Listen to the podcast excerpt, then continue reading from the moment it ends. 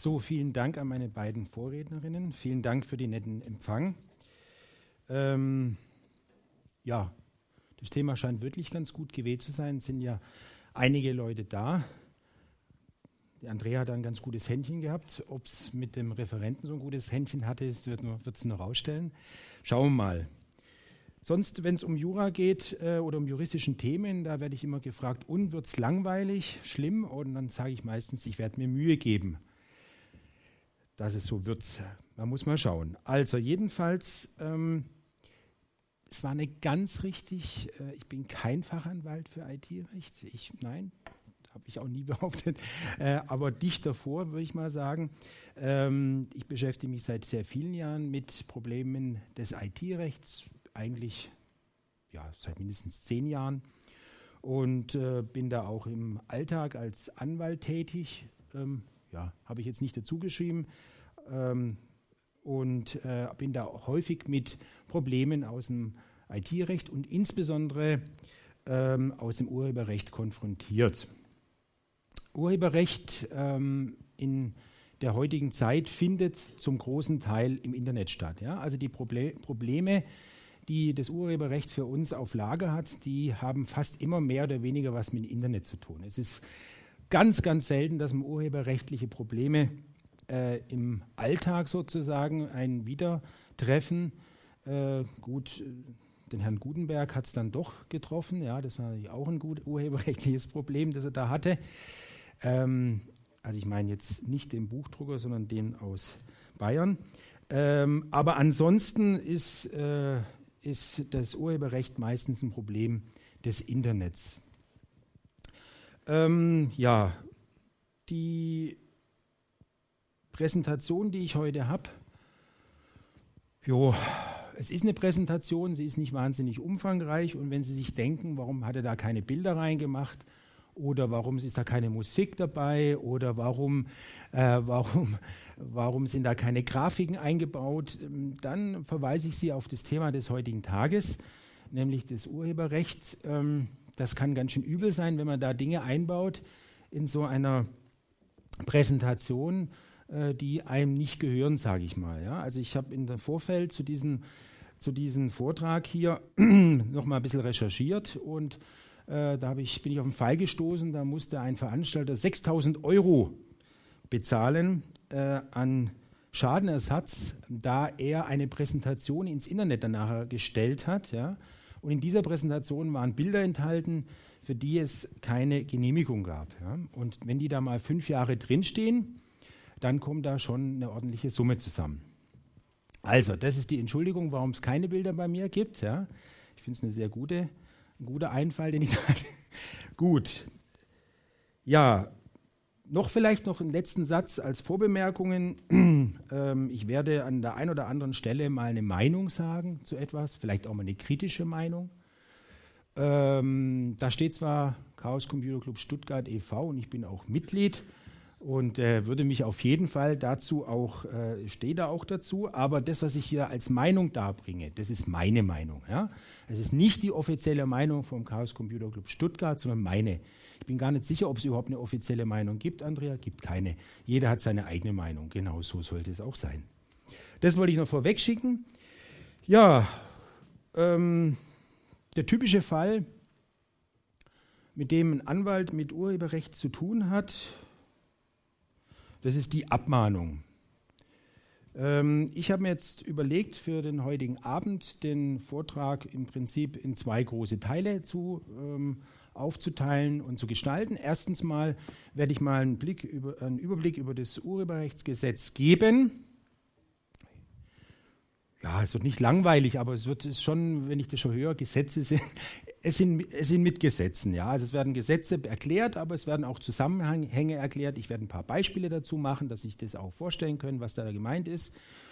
Und wenn ich dann damit durch bin, äh, werde ich nochmal speziell auf einige Fälle kommen.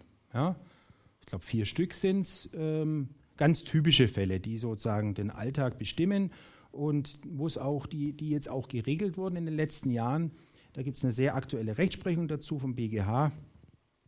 Und äh, die werde ich anhand dieser Fälle werde ich diese Rechtsprechung ein bisschen aufarbeiten.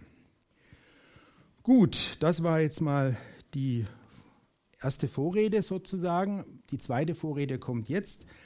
Das Urheberrecht ist grob abzugrenzen vom Patentrecht. Das werde ich auch oft gefragt, ja, das, ist das kein Verstoß gegen das Patentrecht? Urheberrecht und Patentrecht ist ein bisschen was anderes. Ja? Die Urheberrecht, ähm, da geht es um ein künstlerisches Werk, da geht es um ein ästhetisches Werk, da geht es um äh, ja, Geisteswissenschaft im weitesten Sinne. Ja? Ähm, das ist, wird von, vom Urheberrecht geschützt. Beim Patent geht es um Technik, ja? beim Patentrecht. Ähm, das ist im Kern äh, werden da ähm, Erfindungen geschützt dadurch. Ja? Also eigentlich nur Erfindungen werden durchs Patentrecht geschützt und damit hat das Urheberrecht eigentlich gar nichts am Hut. Bei Patentrecht ist wieder eigentlich eine relativ andere Baustelle. Da gibt es auch spezielle Patentanwälte, die das machen. Die sind auch wieder, äh, die haben auch eine etwas andere Ausbildung, die kommen vom von der technischen Seite und haben Jura noch so nebenbei gemacht. Also das ist ein bisschen was anderes. Das mal so als erster grober Einordnung. Ja, ein klein bisschen, und jetzt kommt schon meine zweite Folie, es ist spannend, ja, es hat geklappt. Äh, ein klein bisschen Geschichte kann ich Ihnen nicht ersparen, aber wirklich nur ein klein bisschen. Ich, meine, Geschichte ist auch nicht gerade ein starkes Fach von mir. Ähm, Urheberrecht ist jung. Ja? Das stimmt, wirklich. Also, wenn man sich das vorstellt, aus was sich unser Recht hier in Deutschland speist, oder das meiste Recht, nämlich aus dem bürgerlichen Recht, also aus, aus, dem, äh, aus, dem, lateinischen Recht und aus dem griechischen Recht, äh, ist viel übernommen worden. Und das Eigentum an sich, ja, das, das, das Eigentum an Sachen, das Eigentum an Sachen, muss ich sagen, das gibt es eigentlich schon immer. Ja, das, seit die Menschen denken können, äh, ist klar, äh, die Sache gehört dem oder die Sache gehört dem, gibt schon sehr, sehr lange. Das, die, das Eigentum an einen geistigen, einen geistigen Inhalt, ja, das gibt es allerdings erst seit dem 19. Jahrhundert. Davor gab es schon gewisse Ansätze, aber so richtig, ein richtiger Schutz gab es erst seit dem 19. Jahrhundert. Angefangen hat das Ganze überhaupt äh, dass sich Leute mit dem Urheberrecht äh, Gedanken gemacht haben oder dass es überhaupt, ja, dass es überhaupt zum Problem wurde äh, mit Herrn Gutenberg. Jetzt wieder nicht der aus Bayern, sondern der Buchdrucker. Ja, also der hat äh, nämlich angefangen, äh, Bücher zu vervielfältigen. Davor war das eine sehr mühsame Art, da musste es abschreiben. Und damit hat sich das äh, Problem ergeben, dass es halt mehrere von einer Sorte gibt. Ja. Früher war es einfach, da hat demjenigen auf dem Zettel, da stand ein Gedicht drauf und derjenige, den der Zettel gehört hat, dem hat auch das Gedicht gehört. Ja. So war das da im Groben geregelt und dann kam es langsam Schritt für Schritt, dass hier ein Bewusstsein geschaffen wurde, ähm, dass hier auch dieses, dieses, dieser geistige Wert, der hinter, einer, hinter einem Wort steht, dass der auch geschützt werden muss ja, ganz grob gesagt, ähm, gab es um 1500 das allererste, ich fasse mich jetzt wirklich ganz kurz, 1500, da gab es ein Privileg, hat es geheißen, da durfte man dann derjenige, der dieses hatte, der durfte dann die Bücher zehn Jahre alleine drucken. Ähm, dann geht es weiter im 19., also 1901, äh, da wurde das Literatur Urheberrecht äh, in Deutschland äh, etabliert, waren relativ progressiv, war echt eine Vorreiterrolle, die die hatten. Ähm, die, der Rest Europa hat es nach und nach kopiert. Es ging damals nur um Literatur. Dass man irgendwas anderes kopieren konnte, war damals eigentlich überhaupt nicht Thema. Ähm, dann 1965 ist das Urheberrechtsgesetz eigentlich so, wie es heute ist, ähm, erschaffen worden. Und dann gab es ähm, drei Änderungen, drei große. 2003 gab es eine Änderung, das war der sogenannte erste Korb. 2001 und dann noch 2013, äh, 2008, Entschuldigung, und dann noch 2013. Da sieht man auch, dass da jetzt in den, gerade in den letzten, also es ist ewig nichts passiert, ja, also gar nichts passiert. Und dann relativ, die Änderungen sind relativ schnell jetzt gekommen. Das ist auch das, was Sie vorhin gesagt haben. Ja, also es, es ist viel im Fluss und ja, vieles, was, äh, was schwierig zu fassen ist wo man auch nicht so ganz genau weiß, wohin das letztendlich geht. Gut, dann kommen wir zu meiner dritten Folie. Was ist denn Urheberrecht? Da habe ich es mir einfach gemacht, da habe ich den Paragraph 11 zitiert. Da steht es wörtlich so drin. Urheberrecht ähm, ist eben der, die der Sicherung äh, und der Schutz des Urhebers ja, zu seinem Werk und vor allem auch noch die Nutzung des Werkes soll eben auch geschützt werden. Es soll das Werk geschützt werden und die, und die Nutzung des Werkes. Im Deutschen hat man da, das ist im angloamerikanischen Bereich anders, im Deutschen hat man den, so einen einheitlichen Urheberrechtsbegriff, ähm, der sowohl das ideelle als auch das wirtschaftliche Interesse an dem Werk, zu dem Begriff Werk kommen wir nachher noch, schützt. Gut, jetzt ganz am Anfang würde ich sagen, es ist jetzt so die Einladung, jetzt ist mal, äh, würde ich mal vorschlagen, dass wir uns mal überlegen, was sind denn die Interessen der Akteure da? Das ist einmal der Urheber. Der Urheber hat im Zeitpunkt Erste der Erstellung des Werkes mh, hm, da weiß er noch gar nicht richtig, ob er jemals mit diesem Werk äh, Erfolg haben wird. Ja? Also er ist, ist ein relativ großes Risiko ist er ausgesetzt. Ja? Wenn er jetzt äh, beispielsweise einen Roman oder ein Buch schreibt, er investiert viel Zeit in das Werk, aber ob er, ob er das jemals verkaufen kann, ob er jemals das für ihn monetär äh, Sinn macht, das ist in diesem Zeitpunkt für ihn noch völlig ungewiss. Dann hat er natürlich Interesse daran, dass er entlohnt wird für die Arbeit, die er da macht, für diese geistige Arbeit. Ja. Ähm, dann hat er auch noch ein Interesse daran, dass sein Werk nicht in Anführungszeichen verstümmelt wird. Ja? Dass es als das stehen bleibt, was er hier kreiert hat, ja? dass nicht jemand anders, ich sage es mal umgangssprachlich, drin rumpfuscht ja?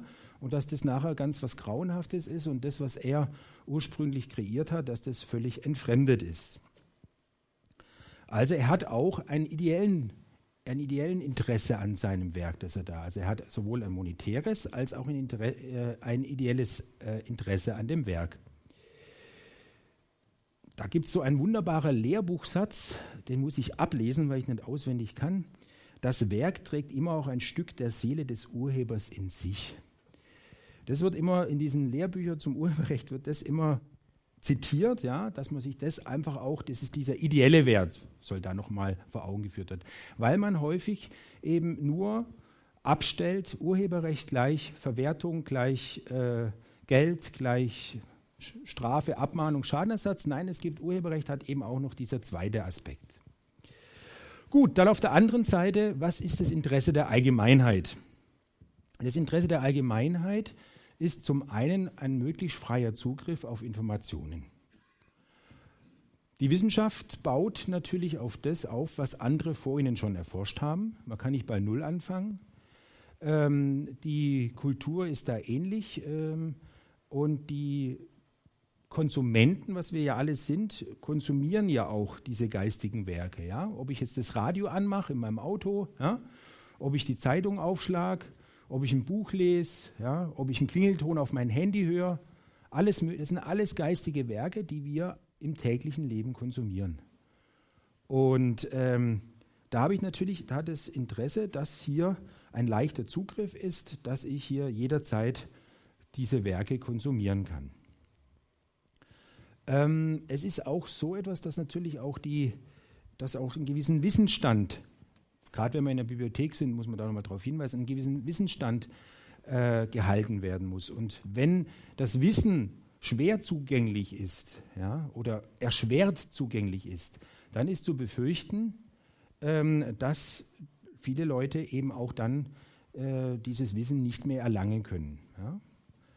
Also vermeintlich sind es zwei Interessen, die konträr sind. Der eine möchte äh, das Geld, Geld dafür haben, möchte sein Werk beschützen sozusagen. Ja?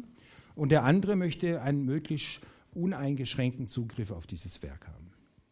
Und das Urheberrecht, zumindest sehe ich es so, ja, das Urheberrecht sollte einen Ausgleich, einen relativ vernünftigen Ausgleich zwischen diesen zwei Interessen finden. Ob es das tut, werden wir vielleicht im Laufe des Abends noch erfahren. Ich habe da meine Bedenken. ähm, dann geht es schon rasend zu meiner nächsten, zu meiner nächsten Folie. Wem schützt das Urheberrecht? Tja, das ist so einfach, so einfach wie, wie äh, prägnant den Urheber. Ja? Der Urheber, dem schützt das, ähm, äh, den schützt das Recht. Und wer ist der Urheber? Das sieht man hier. Der Urheber ist der Schöpfer des Werkes.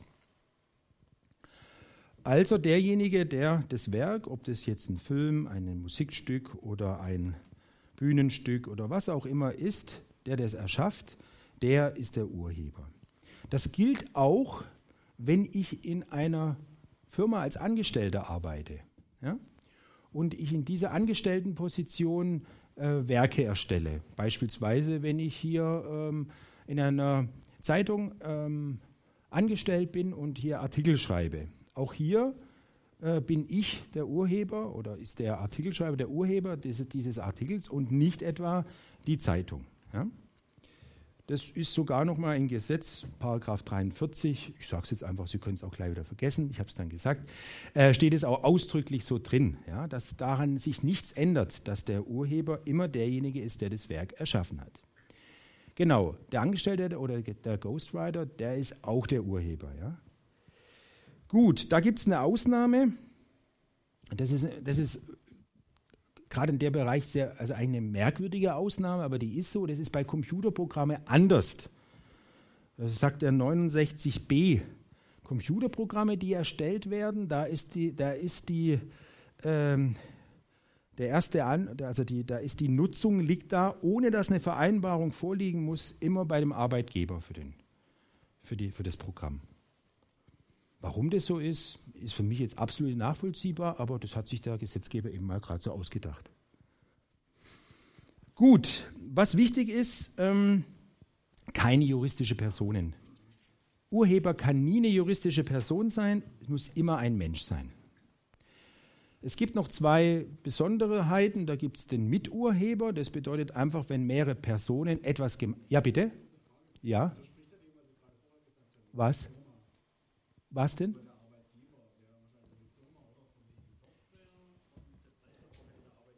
Genau. Nee, nee, nein, nein, das widerspricht sich nicht, weil der Urheber bleibt gleich, nur die Nutzungsrechte gehen sofort bei der, also ohne dass ein Vertrag da sein muss, ja, gehen die Nutzungsrechte sofort an die Firma. Aber der Urheber bleibt, der Urheber bleibt weiterhin der, derjenige, der äh, dort angestellt ist, auch bei Computer. Gerne. Aber wenn jemand anderes irgendwann Fragen dazwischen hat, ich beantworte die jederzeit gern. Wir sind überschaubarer, äh, überschaubares Publikum, da kriegen wir das gut hin. Also, mehrere ähm, Personen gemeinsam, die nennt man Miturheber und das, das ist in Paragraph 8 geregelt. Äh, das ist einfach ein Beispiel, das kann man sich vorstellen, wenn ein Lied kreiert wird, ein Song, der eine äh, macht die Melodie, und äh, der andere den Text. Ja? Dann sind es äh, Miturheber und äh, der Gag daran ist, dass wenn das mal abgeschlossen ist, das Werk, der eine das nicht mehr ohne den anderen ändern kann. Das war's. Ja, mehr gibt es dazu nicht zu sagen. Ähm, dann ist es doch, da gibt es noch verbundene Werke, da ist es so ähnlich geregelt. Hier ist es aber so, dass es äh, durchaus der eine den anderen überstimmen kann und äh, entsprechend auch Änderungen an dem Werk vornehmen kann. In diesem, im zweiten Fall ist, ist das äh, Beispiel, ähm, wenn hier ähm,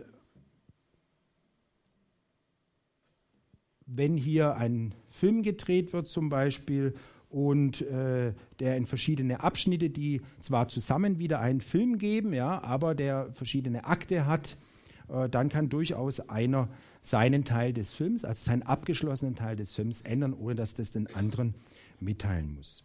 Das soll es aber auch gewesen sein zum Urheber.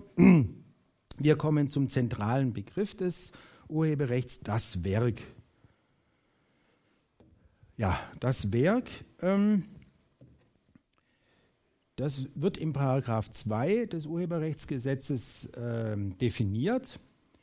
Ähm, das ist jetzt der zweite Absatz. Das ist ein bisschen komisch. Das hat sich eingebürgert unter Juristen, dass sie in diesem besonderen Fall immer den zweiten Absatz zuerst prüfen. Deswegen bin ich jetzt auch, fange ich auch mit dem zweiten Absatz äh, hier an.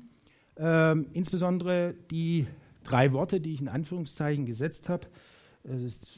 Zwar im Gesetz steht es wörtlich so drin, aber ohne Anführungszeichen. Persönlich, geistig, geistig und Schöpfung. Das sind die drei Voraussetzungen, die ein Werk braucht, um erst ein Werk zu werden. Ähm, persönlich, das, dieses Tatbestandsmerkmal persönlich ist relativ einfach. Das bedeutet, dass das von einem Menschen erstellt worden ist. Ja? Das beste Beispiel, dieser, da gibt es so einen Schimpanse, der hat irgendwelche Bilder gemalt, ja, das kann niemals ein Werk sein. Und die äh, Elefanten, die eben im irgendwo in Thailand ebenso Bilder malen. Das habe ich mal selber gesehen, war sehr beeindruckend. Auch diese können kein Werk erstellen. Es muss immer ein Mensch sein. Geistig, ja, das ist jetzt schon ein bisschen schwieriger. Geistig äh, bedeutet eben, dass, ähm, ja, da wird es jetzt schon ein bisschen, fast schon, naja, mystisch nicht, aber da wird es jetzt schon äh, ja, nicht mehr ganz so greifbar das Werk muss etwas innewohnen, sozusagen, das dem äh, Gegenüber in irgendeiner Wo äh, Form inspiriert, ja, das ihn ähm, ja, erbaut, anregt. Also da, wird, da werden sogar Juristen werden da äh, richtig lyrisch, ja, was da alles in den äh, Urteile drinsteht. Also jedenfalls ist es etwas Besonderes. Es ist nicht nur, äh, wenn ich jetzt als Beispiel, wenn ich jetzt hier so eine, so eine etwas lese, eine irgendwie eine Anweisung oder sowas, das würde es nicht erfüllen, sondern es muss eben eine geistige Leistung sein. Ähm, dann das Letzte, das ist die Schöpfung. Äh, Schöpfung bedeutet einfach, in einfachen Worten ausgedrückt, das, das gab es noch nicht. Ja? Es muss was Neues sein, noch, was, etwas noch nicht Dagewesenes sein. Ja? Da sind die Ansprüche nicht so ganz äh, streng daran, da, muss, da darf man sich jetzt nicht zu sehr dran festhalten, dass das jetzt was überragend Neues sein muss, irgendwas, was noch nie da gewesen sein, äh, noch nie da gewesen war. Ähm, das nennt man die Gestaltungshöhe. Das bedeutet, äh, etwas muss einfach äh, nicht nur irgendwie ein technischer Vorgang, der etwas verbessert worden sein, sondern es muss hier äh, tatsächlich eine, eine individuelle Leistung erbracht worden sein. Etwas Kreatives muss geschehen sein. Und das ist eben individuell von jedem Werk abhängig, welchen Maßstab man dann anlegt. Ähm, es hat sich so ein, oder es hat sich so ein, ein, ein, um, ein, ein, ein Wort, nämlich kleine Münze heißt es. Äh, das klingt ein bisschen komisch, aber ist tatsächlich ein Rechtsbegriff, den schon seit vielen, vielen Jahren gibt. Das Reichsgericht hat ihn wohl geprägt, also wirklich viele Jahre. Und äh, kleine Münze, damit meint man, äh, meint man Werke, die gerade noch so als Werke durchgehen, dass sie die Individualität, die individuelle Schöpfung gerade noch so erreichen. Ja, das nennt man kleine Münze. Münze. Es hat sich bis heute so ähm, hat sich bis heute so gehalten und dass Sie mal ein bisschen eine Vorstellung kriegen, äh, was damit gemeint ist, habe ich mal ein paar Beispiele gebracht. Also, gerade noch geschützt ähm, ist ein äh, Standesamtformular. Ähm, OEG Nürnberg hat es seinerzeit mal festgelegt, ja. Äh, das ist durchaus urheberrechtsfähig, was da an Standesformular äh, groß kreativ sein soll, ist mir jetzt nicht ganz klar, aber es ist mal so festgelegt worden. Ähm, dann, was nicht äh, geschützt ist, ist ein alphabetisch geordnetes Telefonbuch. Ja? Also da sagt man, die, die, Idee, ein Telefonbuch alphabetisch zu ordnen, ja, die, ist, die ist so einfach, ja, die ist nicht sehr originell und deswegen ist das nicht geschützt. Ähm, etwas, was mich sehr schmerzt, persönlich sehr schmerzt, aber was auch schon seit langem entschieden ist, ist Anwaltsschriftsätze. Sind in der Regel nicht urheberrechtsfähig. Ja?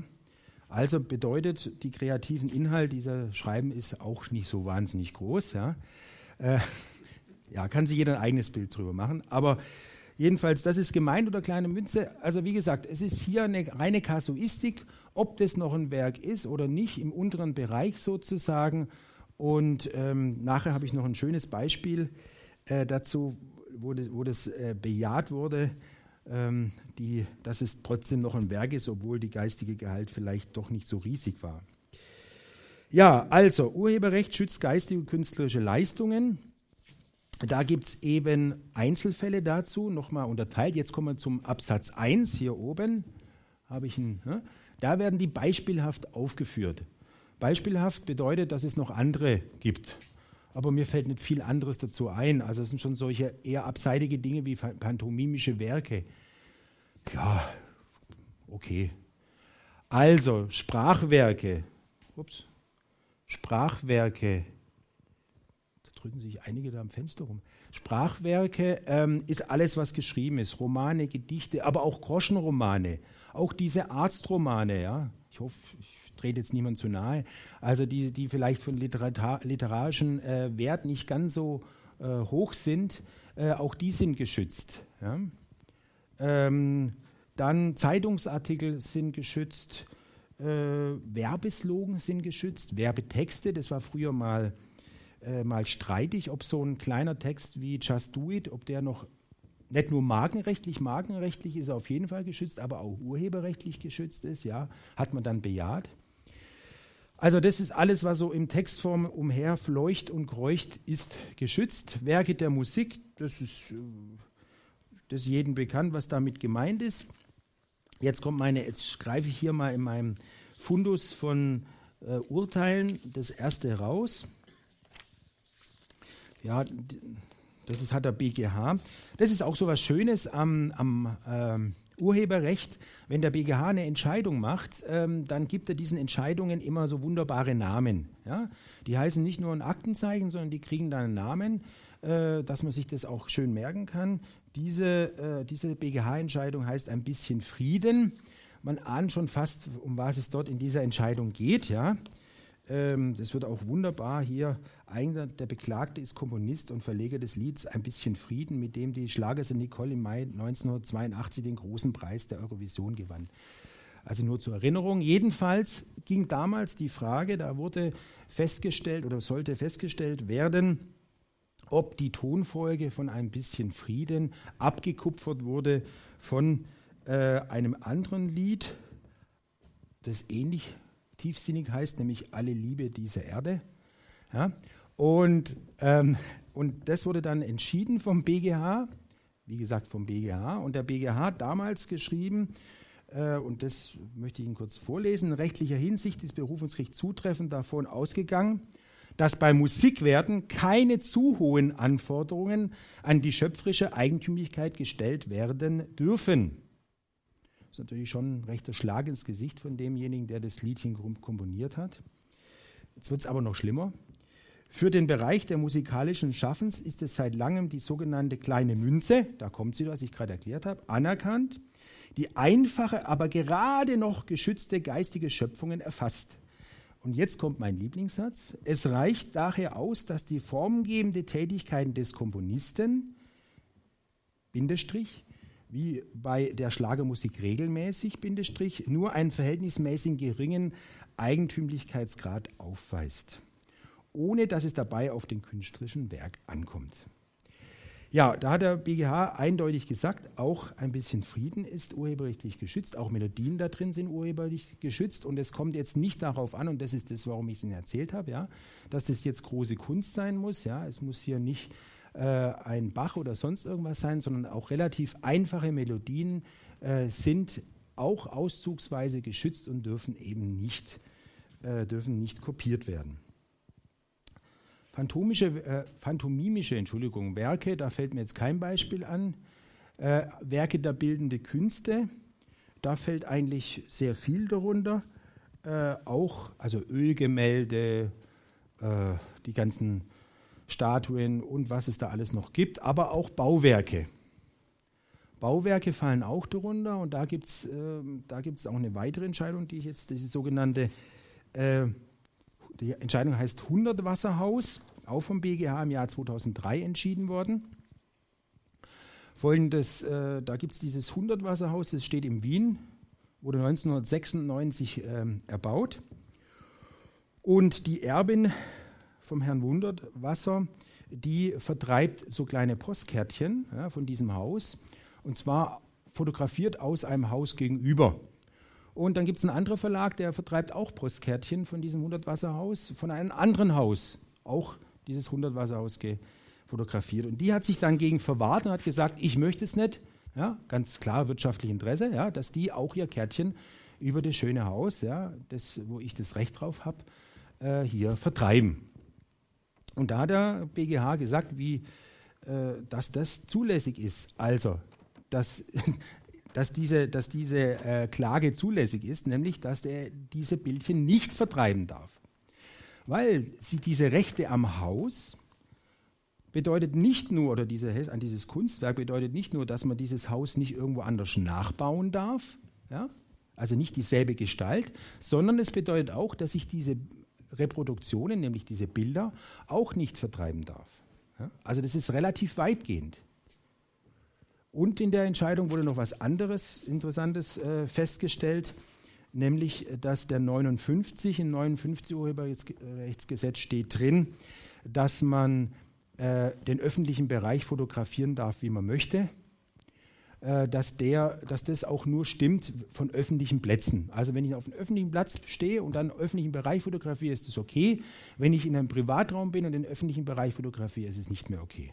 Lässt sich den 59, wir brauchen jetzt nicht an die Wand äh, werfen, lässt sich den überhaupt nicht entnehmen. Ja, ja, hat der BGH einfach mal so gesagt. Deswegen diese Entscheidung aus diesen zwei Gründen interessant. Ja, ähm, Lichtbildwerke Fotos habe ich dahinter geschrieben, Fotos. Äh, wobei da ist es jetzt so, im Gegensatz zur Musik, da muss eine gewisse künstlerischen Wert und gewisser Anspruch muss da dahinter sein. Also die Urlaubsgeknipse, die ich immer mit nach Hause bringe aus meinen Urlaube, die sind nicht geschützt. Ist tatsächlich so, ja. Also da muss schon etwas was Besonderes sein. Ja, die Frage war, ich fasse die nochmal zusammen, die Frage war, ob ich auf einen auf einem äh, öffentlichen Platz, ja, ein öffentliches Gebäude war das. Ich weiß es, ich kann jetzt, ich weiß nicht mehr, welches schöne Gebäude sie genommen haben. Irgendeins, ja. Auf ein öffentliches Gebäude fotografieren darf. Also wie gesagt, ein öffentliches Gebäude. Also nicht der Nachbar. Nicht, dass wir uns falsch verstehen, ja. Also wenn ich den Nachbar fotografiere, ja, den darf ich nicht in den Kalender abdrucken. Ja? Also das. Ähm, also jedenfalls äh, auf einem öffentlichen Gebäude, also auf öffentlichen Platz, öffentliches Gebäude, kann ich im Kalender abdrucken, ohne Probleme. Können Sie auf mich berufen. Gut, ähm, Filme haben wir als nächstes Filmwerke. Ähm, ich habe ja vorhin noch mal ganz kurz öffentliches Gebäude, öffentlicher Platz, dann funktioniert es. Nur noch mal, um es kompakt zusammenzufassen. Filmwerke, Filmwerke ist alles, was, was man so als Film kennt, äh, auch Videoclips, alle, ja, alles, was bewegte Bilder, äh, zu bewegten Bildern gehört, das sind Filmwerke und das ähm, fällt darunter, darf man natürlich auch nicht. Man hat es fast schon geahnt. Bei Filmwerke gibt es noch ein bisschen, noch ein ganz eigener Teil äh, im Urheberrechtsgesetz, muss ich jetzt aber nicht extra drauf eingehen. Ja, das, war mal, das waren mal die Darstellung wissenschaftlich-technischen Art. Auch, ja, das sind beispielsweise Grafiken, irgendwelche wissenschaftlichen Grafiken oder auch ähm, äh, irgendwie, wenn ich etwas zusammenfasse, ein, ein, in einer Doktorarbeit beispielsweise irgendwelche Erkenntnisse in einer Grafik zusammenfasse, ähm, dann darf ich äh, das auch nicht veröffentlichen. Wann entsteht das Urheberrecht? Ich merke schon, ich muss ein bisschen Gas geben. Ich habe noch einen riesen Stapel hier. Wann entsteht das Urheberrecht? Das Urheberrecht entsteht im Zeitpunkt der Schöpfung. Ja? Also ich muss das nirgends irgendwie anmelden, ja? ich muss das nirgends äh, ich muss nirgends irgendwie ein Vermerk dran machen, sondern das entsteht ganz automatisch. Übrigens ein, ein Unterschied zum, äh, zu äh, patentrechtlichen Geschichten, da muss ich es anmelden, aber Urheberrecht in, entsteht automatisch. Eine Kennzeichnung ist in Deutschland nicht erforderlich. Es war früher im angloamerikanischen Raum anders, deswegen kennen Sie auch dieses C, was da immer gemacht worden ist. Ja, ist völlig unnötig, braucht man nicht. Mittlerweile auch nicht mehr in Amerika, also auch nicht mehr im angloamerikanischen Raum. Dort haben sie es auch geändert. Auch hier reicht es, es entsteht von ganz allein. Ähm, ja, bitte? Irgendeinem Kennzeichen versehen würde. Ähm, ja, da haben Sie, das ist nicht Unrecht, ja, also das, stimmt, aber es ist halt immer äh, sozusagen, wie mache ich das, ja? Wie mache ich das? Wenn ich da irgendwie ein Kunstwerk habe und dann bappe ich da vorne ein C vorne drauf, verstehen Sie, das ist immer, nein, das ist jetzt ernsthaft gemeint, wie mache ich das? Ja? Also wenn etwas sozusagen ein Werk ist, dann ist es so, dann ist es grundsätzlich mal geschützt. Da komme ich auch nachher nochmal dazu. Bilder zum Beispiel, die ich im Internet finde, die sind grundsätzlich geschützt. Ja? Also da, ich werde im Internet, es gibt dann solche Seiten, wo, wo, wo die dann, äh, wo ich ähm, Bilder unter gewissen Lizenzvoraussetzungen selber benutzen kann, aber ich muss davon ausgehen, dass wenn ein Bild im Internet rumschwirrt, dann hat es einen Schutz. Ja? Ist das eine Meldung da hinten?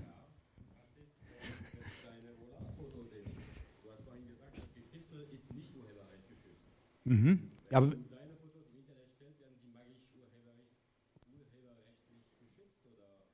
Genau, so ist es. Also nicht magisch, sondern Sie, bitte? Also gut. Äh, ich habe gerade die Frage, wenn ich die Urlaubsbilder ins Internet stelle, ob die jemand anderes dann verwenden kann. Nein, die kann niemand anders verwenden, sondern das sind immer noch meine Bilder und dann sind die urheberrechtlich geschützt. Könnte mal einer die, die Tür bitte aufmachen? Da sind gerade ein paar Leute draußen. Vielen Dank. Also dieser Copyright-Vermerk ist nicht notwendig. Dann kommen wir zur Übertragung von Urheberrechten. Das eigentliche Urheberrecht ist nicht übertragbar. Ja? Das ist überraschend. Ja, bitte? Sie haben recht, Sie greifen vor, aber das spielt keine Rolle. Das ist gerade das Thema, witzigerweise, also lassen Sie mich das äh, denn kurz, also nach drei Sätzen, Sie wollen ja nicht gleich gehen, oder? Sie bleiben noch ein paar Augenblicke. Gut. Also gut, äh, dann komme ich gerade eben jetzt dazu, nämlich äh, die Übertragbarkeit und die Dauer sozusagen. Bei Gebrüder Grimm ist es übrigens ein schönes Beispiel, aber ich komme gleich dazu. Also, Übertragbarkeit der Urheberrechte. Nein, gibt es nicht. Ja? Die einzige Möglichkeit, wie Urheber, das Urheberrecht, ja, das Gesamtrecht übertragen werden kann, ist ein sehr tragisches, nämlich der Tod. Ja? Die Erben, die äh, bekommen äh, die, das Urheberrecht äh, mit ja, von, von dem Erblasser. Ähm, und, äh, und von daher ist es ansonsten nicht übertragen. Es können nur einzelne Nutzungsrechte können übertragen werden steht in Paragraph 34, 35. Also Nutzungsrechte, auf die komme ich nachher noch, die, können, die kann man übertragen, beispielsweise das Recht der Veröffentlichung, das Recht des Abdruckes und so weiter. Ja, das kann übertragen werden. Und Dauer des Urheberrechts. Ja, jetzt komme ich auf Sie zurück. Ich sehe Sie zwar nicht, weil das Licht mich genau anleuchtet, aber ja, ja, jetzt, jetzt. Also das Ur äh, Dauer des Urheberrechts. Das ist relativ deutlich geregelt, nämlich in Paragraph 64. Das sind 70 Jahre nach Tod ja, des Erstellers. Brüder Grimm, passt. Sind wir deutlich drüber. Ja? Ähm, das, ist die, das ist die das ist sozusagen die Lösung. Es gibt ja ganz oder relativ viele solche Klassiker. Ja? Ich weiß nicht, ob Sie das schon gesehen haben, auch so äh, als äh, ähm, PDF-Datei runterzuladen ja, und so weiter. Also das passt in dem, weil das ist eben nicht ewig. Das Eigentum ist ewig. Ja? Das, wenn ich irgendwie, äh, wenn ich ein Haus oder sowas habe, das, das behalte ich für immer, das Urheberrecht eben nicht. Ähm, genau. Das habe ich auch jetzt schon. Also, jetzt kommen wir zu den Rechten. Und da, da wird nochmal unterschieden. Ich meine, da hätte ich jetzt noch Urheberpersönlichkeitsrechte, genau. Jetzt wird es richtig schön, richtig schön viele Paragraphen. Da geht mir das Herz auf. Ich hoffe Ihnen auch. Ähm, Persönlichkeitsrechte. Es wird unterschieden, das sind die Persönlichkeitsrechte. Ich habe ja vorhin schon gesagt, das, so, das ist eine zweistufige Geschichte. Einmal äh, Verwertungsrechte, da geht es mehr um die Kohle, ja, und einmal die Persönlichkeitsrechte, ja, da geht es mehr darum, dass der, äh, der, der Verfasser, der Ersteller, dass der sich da in seinem Werk verwirklichen kann. Ja. Da haben wir hier das Veröffentlichungsrecht, also äh, er kann entscheiden, ob sein Werk, ob, ja, er kann auch sagen, nö, ich will ich nicht, ja, das bleibt bei mir in der Schublade, Edge. Ja. Es ist genial, aber nur ich weiß es. Ja. Warum nicht? Also, Veröffentlichungsrecht und er kann es auch äh, entscheiden, wie das veröffentlicht wird. Dann hat er ein Recht darauf, dass er als Urheber erkannt wird. Ja? Dass niemand anders behauptet, das ist meins. Dann, äh, dann hat er ein, ein Recht, dass sein Werk nicht entstellt wird. Das ist ein sehr weitreichendes Recht, ein sehr bizarres Recht. Also da gibt die Urteile dazu, ja, die sind schon sehr merkwürdig. Ja? Ähm, dieses Recht äh, gegen Entstellungen vorzugehen ist sogar dann gegeben, wenn man die Nutzungsrechte weitergibt. Ja? Also ich äh, gebe jemand an meinem Werk die Nutzungsrechte, wenn der damit aber Quatsch macht, dann habe ich immer noch den Finger drauf und sage, nee, so geht's nicht. Ja? Änderung des Werkes, jemand anderes darf mein Werk äh, nicht ändern, nur ich darf mein, nur der Inhaber ähm, oder ich darf mein Werk ändern. Ähm, derjenige, der die Nutzungsrechte hat, der darf grundsätzlich mal mein Werk nicht verändern. Ja?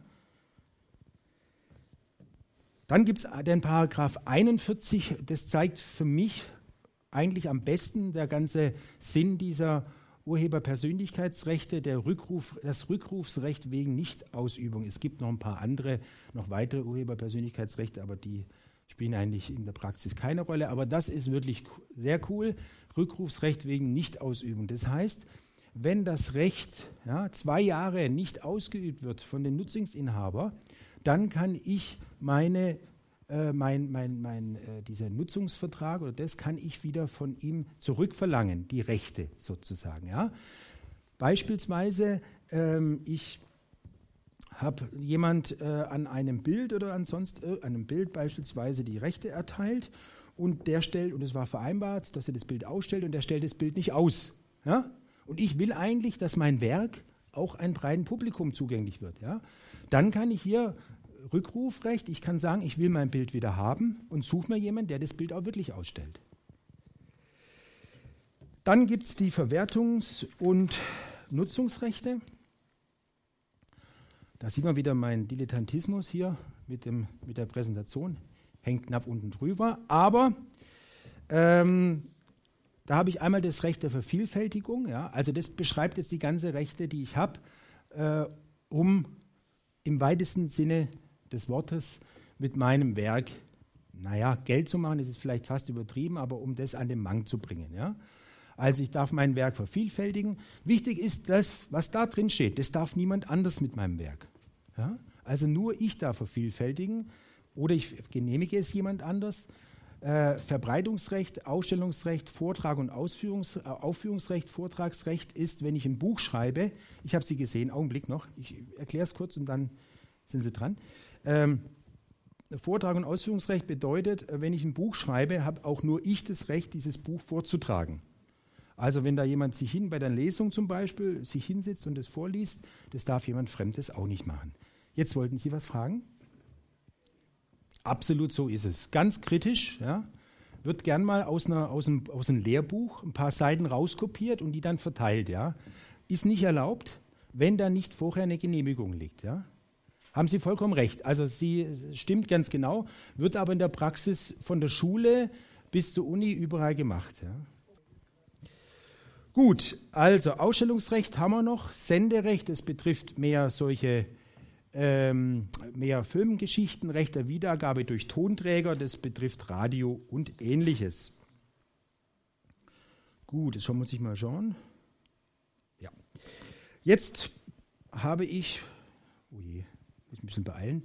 Ähm, genau das Thema Vervielfältigung im privaten Gebrauch. Ja? Ähm, da ist es so, das ist jetzt wirklich, da fängt es jetzt schon wirklich an, wirklich widersprüchlich zu werden, das Gesetz. Also, das, es ist absolut anerkannt und das steht auch im, äh, im, im Paragraph 53, äh, falls jemand interessiert, steht es wörtlich so drin, äh, kann man äh, für den eigenen Gebrauch, kann man sich Kopien machen. Ja? Ähm, diese Anzahl, bin ich mal im Vorfeld gefragt worden, 1978 hat der BGH mal entschieden, bis zu sieben Kopien könnte man machen. Ja. Ob das heute noch standhält, glaube ich eher nicht. Ja. Damals gab es auch noch kein Internet und, äh, und ähnliches. Äh, da war man, für, ja, also weiß ich nicht, aber mal eher weniger, würde ich sagen. Ja. Aber so drei, vier Kopien kann man auf jeden Fall machen. Die Idee ist beispielsweise, ich kaufe mir eine CD ja, eine Musik-CD und mache mir davon eine Kopie, weil ich beispielsweise im Auto die, die eine Kopie im Auto haben möchte, weil ich dort die Musik hören möchte und überhaupt, wenn man da eine einbricht, ist die schöne CD weg. Keine Ahnung. Also so ist das. Das ist die Idee, die dahinter steckt. Und jetzt ist es aber so, da darf nicht vergessen, im Paragraph 95a steht wiederum drin, dass wenn ein Kopierschutz drauf ist, ja, die, die Formulierung erspare ich Ihnen, was, was im Gesetz drin steht, ich mache es einfach, ein Kopierschutz drauf ist, dann darf ich keine Kopien machen, auch nicht für den eigenen Gebrauch. Ja? Ich glaube, Grönemeyer war der Erste, der drauf, auf die Idee kam, seine CDs äh, mit einem Kopierschutz zu belegen, also seine wirkliche CDs. Ja? Und es bedeutet, dass eben, wenn ich so eine, wenn ich eben so einen, äh, wenn ich so einen, einen Kopierschutz drauf habe, ja, beispielsweise bei, bei Lieder oder sowas, dann darf ich davon keine Kopie machen, obwohl ich es eigentlich dürfte. Ja? Und das wird jetzt, das ist beispielsweise stark in der Kritik, ja, dass dann sozusagen dem, äh, den, äh, dem Berechtigten in die Hand gegeben wird, ob ich privat eine Kopie machen darf oder nicht. Ja. Also das ist mit Sicherheit kritikwürdig, das finde ich auch ein Quatsch. Ja.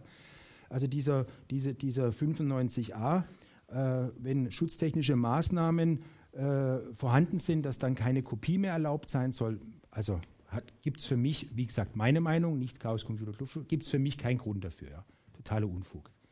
Und das Ganze, und das Ganze, darf ich kurz noch und das Ganze wird noch getoppt, indem von diesen äh, 95a wieder die Pro Computerprogramme rausgenommen werden. Ja? Also wenn Computerprogramme einen, eine technische Schutzvorrichtung haben, darf ich sie trotzdem kopieren. Das versteht wirklich wer will, also ich nicht. Total, totaler Mumpitz, ja? aber so ist es geregelt. Ja, bitte. Aus welchem Rechtshaus darf ich kopieren? Weil ich mit verschiedenen Kopiergeräten, da ist auch so eine Gebühr schon mit drin.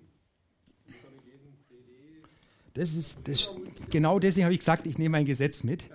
Gen, genau, also genau, aus dem Gesetz 53, Paragraph 53 ist die Überschrift Vervielfältigung zum privaten und sonstigen eigenen Gebrauch. Ja? Und das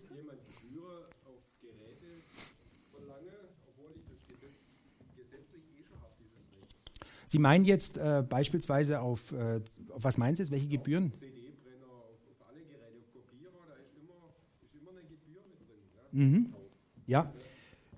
Warum das so ist, das weiß ich nicht. Das kann ich Ihnen jetzt auch nicht sagen. Aber ich kann Ihnen sagen, dass am Paragraph 53 direkt drin steht, ja, dass ich da kommen wir auch, den 53 wird uns nachher noch bei den Abmahnungen beschäftigen, ähm, dass ich Kopien machen darf. Ja, ganz klar für den eigenen Zweck, das darf ich nicht kommerziell benutzen. Ja. Ich darf wissenschaftlich damit arbeiten mit den Kopien, die darf ich, darf ich erstellen. Ja. Gut, also das ist das, diese Vervielfältigung. Ja, es ist erlaubt, aber eben dann doch irgendwie wieder mal nicht. Merkwürdiges Gesetz. Ähm, was noch vielleicht als Besonderheit ist, das ist der Paragraph 51, das Zitat. Und jetzt kommen wir schon wieder zu Herrn Gutenberg, wieder der aus Bayern. Da ist er drüber gestolpert. Ja. Also grundsätzlich ist es nämlich erlaubt. Ja, man darf zitieren. Ja, man darf Teile eines anderen Werkes in sein Werk mit einfügen. Das darf man. Ja, gar kein Problem. Typische wissenschaftliche Arbeit. Ja, ich untermauere meine eigene Meinung durch die Meinung von anderen, die ich für kompetent halte oder die andere für kompetent halten. Ja. Nur der Herr Gutenberg hat den Paragraph 63 vergessen. Ja. Im 63 steht ausdrücklich drin Quellangaben. Ja. Also brauchen wir nicht mal die wissenschaftliche, ja, es war ja in dieser ganzen Diskussion immer die wissenschaftliche Ordnung und äh, so. Nein, es reicht das Urheberrechtsgesetz. Ja? Da steht eindeutig drin, wenn ich etwas, wenn ich zitiere, muss ich auch hinschreiben, wem, von wem ich dieses Zitat habe. Ja? Ähm, und es ist deutlich zu machen. Also nicht nur irgendwie so, sondern ganz deutlich zu machen, wer hier äh, der, der dieses ursprüngliche gemacht hat. Ist das eine Meldung oder? Wenn Sie auf Ihre Webseite zitieren, ja, andere Webseiten oder, oder, oder Texte, dann müssen Sie da eine Quellenangabe angeben, ja, auf jeden Fall. Sie müssen es aber als Zitat markieren und das Zitat muss, ein, muss einen Sinn machen. Ja? Sie dürfen nicht den Content komplett übernehmen ja, und sagen, das ist jetzt meine neue Seite und zum Schluss schreiben Sie unten drin, und übrigens ist es zitiert. Ja? So funktioniert es nicht. Sondern es muss schon in einem Kontext stehen, so wie ich es vorhin gesagt habe, um die eigene Meinung beispielsweise zu untermauern. Ja? Oder um verschiedene Meinungen darzustellen oder sowas. Ja. Gut. Ja, dann sind wir jetzt eigentlich fast schon mit dem, mit dem spröden Teil vorbei, oder der spröde Teil ist vorbei. Und wir sind schon bei meiner letzten Folie angelangt. Rechtsschutz im Urheberrecht. Das war jetzt sozusagen die Theorie, ganz knapp und wirklich nur das Allernotwendigste. Und äh, jetzt möchte ich noch einen kleinen Einblick, also wirklich einen kleinen Einblick in die Praxis geben. Ähm, ja, ein Fall, der, den, aus meiner Praxis, den habe ich so selber erlebt. Es kam ähm, eine junge Dame zu mir und die hat eine Abmahnung. Es fängt immer solche Fälle, fangen immer mit Abmahnungen an. Ja? Also es ist kaum so einer, dass da vorher mal kommt und fragt, äh, kann ich das machen? Ja? Was meinen Sie, Herr Rechtsanwalt? Oder nö, nö, da kommt erst, also wird gemacht und dann kriegt man eine Abmahnung und dann kommt man zu mir. Und dann, ähm, ja, WMF, ja, das kann ich ruhig so sagen, aber es wird aufgezeichnet, naja, egal. Aber jedenfalls, äh, WMF hat ihr eine Abmahnung schreiben lassen, weil sie hatte Töpfe von WMF, Originaltöpfe, nichts irgendwas gefaktes, Originaltöpfe hat sie erworben. Und äh, da das ein Doppelkauf war, wollte sie die Töpfe wieder loswerden. Dann wollte sie die Töpfe, das hat sie auch auf eBay versteigert. Und da ihre Digitalkamera gerade bei ihrer Nichte war, hat sie gedacht, komm, machen wir es uns einfach gehe ich auf der WMF-Seite, hole mir das Bildchen von WMF runter, von den Töpfen, ja, knall das bei mir in die Versteigung rein und gut ist. Ja. Es sind ja echte WMF-Töpfe. Es müsste ich ja, äh, ja, hat hier kein Strafrechtler würde sagen, Schuldbewusstsein gehabt. Ja. Also die hat gedacht, das ist alles in Butter. Ja. Ähm, ja, was meinen Sie jetzt vom Gefühl her? Ist alles in Butter? Nicht nach dem, was Sie jetzt die erste drei die erste Dreiviertelstunde gehört haben, so vom Gefühl her? Ja, bitte, Sie haben sich gemeldet? Selbst mit Quelle, das, also ein Bild sind keine Zitate. Ja. Also um zum Bildzitat zu kommen, da müsste man sich wirklich dreimal verrenken. Ja. Also das, wird, das wäre, und ein Bildzitat bei eBay beim Verkauf, nee, sorry, das funktioniert nicht. Also das mit der Quelle funktioniert bloß bei Zitaten, um nicht, dass uns Missverständnis besteht. Ja. Ich kann nicht das Internet kopieren und dann unten ein Zitathinweis machen und alles wird gut. Nein, das machen Sie bitte nicht. Nein, ähm, Nein, es ist natürlich, Sie haben vollkommen recht, sonst hätte ich den Fall nicht erzählt, wenn es alles gut gewesen wäre. Nein, es ist natürlich nicht gut. Die Abmahnung erfolgte, muss ich ihr leider dann sagen, zu Recht, ja, weil sie hat zwar die Töpfe, ja, und sie hat auch ein Recht, diese Töpfe zu gebrauchen und die darf damit kochen und was weiß ich, aber dieses Bild, ja, das, übrigens dasselbe Bild war oben äh, auf, diesen, auf, diesen, auf diesen Karton, wo die Töpfe waren, war dasselbe Bild nochmal drauf. Ja, dann könnte man ja wirklich meinen, ich habe ja, hab die Töpfe, ich habe das Bild, ist drauf, das kann ich doch benutzen. Nein. Wenn sie de, den Karton fotografiert hätte, uns reingesetzt, völlig unproblematisch, ja, gar kein Problem. Aber dieses Recht an dieses Bild, das hält eben wirklich WMF und dagegen hat sie verstoßen. War relativ human, ich glaube 50 Euro musste bezahlen, weil sie auch bloß ein paar Tage drin war. Ja, so war das. Ja, das war eine Abmahnung, die mal jetzt nichts mit Peer-to-Peer-Netzwerke zu tun hat. Das ist aber die, eher die Ausnahme. Ich habe schon lange, überle hab lange überlegen müssen, bis ich dann eins gefunden habe. Das ist, es gibt noch zwei, drei andere, aber das Haupt, der Hauptgeschäft äh, ist das, äh, dass eben diese Up, was noch viel schlimmer ist, Uploads und Downloads in Peer-to-Peer-Netzwerke. Da möchte ich jetzt ein Beispiel dazu machen. Also, auch ein ganz, oder Fall, es kommt einer, ein, ein netter junger Mann, mit, äh, zu mir, ebenfalls mit einer Abmahnung. Und äh, dann sagt er, ja, also ich soll hier was äh, runtergeladen bzw. Zum, zum Hochladen äh, bereitgestellt haben. Ähm, und ich war es gar nicht. Ich habe das nie gemacht. Ganz sicher nicht. Herr Anwalt, glauben Sie mir? So, ja klar, glaube ich. Und ja, wie sind Sie denn daheim ausgerüstet? Ja, er hat einen WLAN-Router und äh, der ist auch offen, weil es sieht ja gar nicht ein, dass er da was verschlüsselt. Ja, andere sollen auch was davon haben. Äh, das, ähm, das, das, kann man doch zusammen nutzen. Ja, ja das ist natürlich äh, ein bisschen kritisch. Ja, und äh, dann muss ich ihm, dann sagt er mir, aber ich war es doch nicht. Äh, das kann doch nicht sein, dass ich jetzt für irgendwas haften muss, was ich gar nicht war. Und da muss ich Ihnen dann leider sagen, ah, da habe ich sie, hm, jetzt komme ich schon immer durcheinander. Da muss ich Ihnen leider sagen, da äh, liegt er falsch. Ja? Das ist eine Entscheidung, die relativ alt ist, aus dem Jahr 2008, BGH. Auch wieder ein schöner Name, Sommer unseres Lebens Entscheidung. Ja? Und, ähm, und da hat der BGH festgestellt, dass derjenige, der einen WLAN-Router äh, betreibt und diesen nicht verschlüsselt, so wie mein Mandant, der da vor mir äh, etwas zerknirscht saß, diesen nicht verschlüsselt, ja, und andere laden dann illegal irgendwas runter oder hoch, er dafür haftet. Es ist keine Täterhaftung, sondern das nennt sich Störerhaftung. Ja? Störerhaftung, weil er den Anschluss sozusagen zur Verfügung stellt, weil er äh, die nicht äh, beobachtet, was mit diesem Anschluss geschieht, ja, haftet er. Hat noch eine Tücke, der Anschlussinhaber muss selbst, um aus der aktiven Haftung, nämlich aus dieser Täterhaftung rauszukommen, beweisen, er muss beweisen, dass er es nicht war. Ja?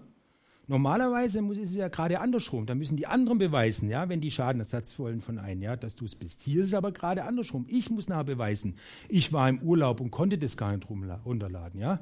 Ich war auf Geschäftsreise oder in Arbeit oder sonst irgendwas. Ja. Also eine ganz tückische Beweislastumkehr äh, äh, zu Lasten zu Lasten des Nutzers und das, um mal äh, meine Meinung wieder zu sagen. Ja, was wäre denn ein Vortrag, ohne dass der Vortragende seine Meinung den Leuten sagt? Das ist ja nur ein halber Spaß. Also meine Meinung zu sagen, das finde ich zum Beispiel, diese Beweislastumkehr finde ich völlig daneben. Ja, das sollte nicht sein. Warum denn? Warum muss ich denn beweisen, nur weil ich den Anschluss habe, dass, dass ich es nicht war? Ja? Also, gut. Aber so ist es. Es hat sich viel getan in den letzten Jahren, da kommen wir jetzt noch darauf zurück. Aber diese Entscheidung aus 2008 mit diesem offenen WLAN, die würde heute wieder so, also denke ich zumindest, so wieder so fallen. Ja? Also da hat sich, in dem Bereich hat sich nichts geändert. Man muss schon, also Fremde an, ihre, an seinem WLAN antizipieren zu lassen, ist gefährlich. Ja? Geschichten wie Freifunk und so weiter, die da immer wieder mal auftauchen und solche Ideen, sind super Ideen, ja, aber wenn ich dann gefragt werde als Jurist, was meinst du, können wir das machen, ist das, wie ist, dann muss ich sagen, eher nicht. Ja, zu gefährlich, ja, auch heute noch.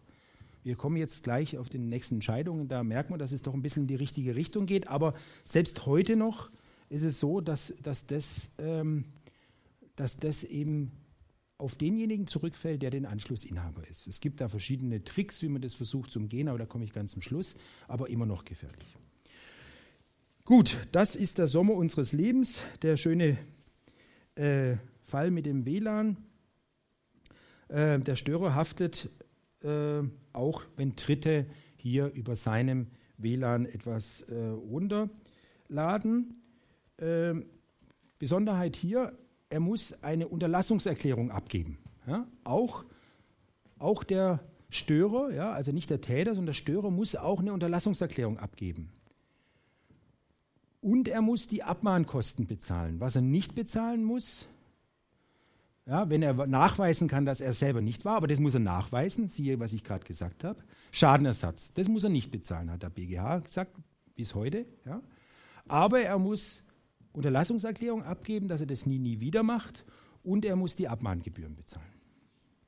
Sie haben eine Frage zu dem Thema. Genau, da haben Sie im Prinzip auch schon das, mein nächstes Thema, nämlich die Lösung des Problems. Ja? Die Lösung des Problems ist so einfach wie, wie, ähm, ja, wie charmant, indem ich mir einfach mein WLAN zumache und das Passwort schütze. Ja? Und der BGH hat gesagt, es reicht, wenn ich das einmal, das ist jetzt die Antwort auf Ihre Frage, ja, äh, es reicht, wenn ich einmal diesen Schutz einrichte. Ja? Ich muss diesen Schutz nicht ständig aktualisieren.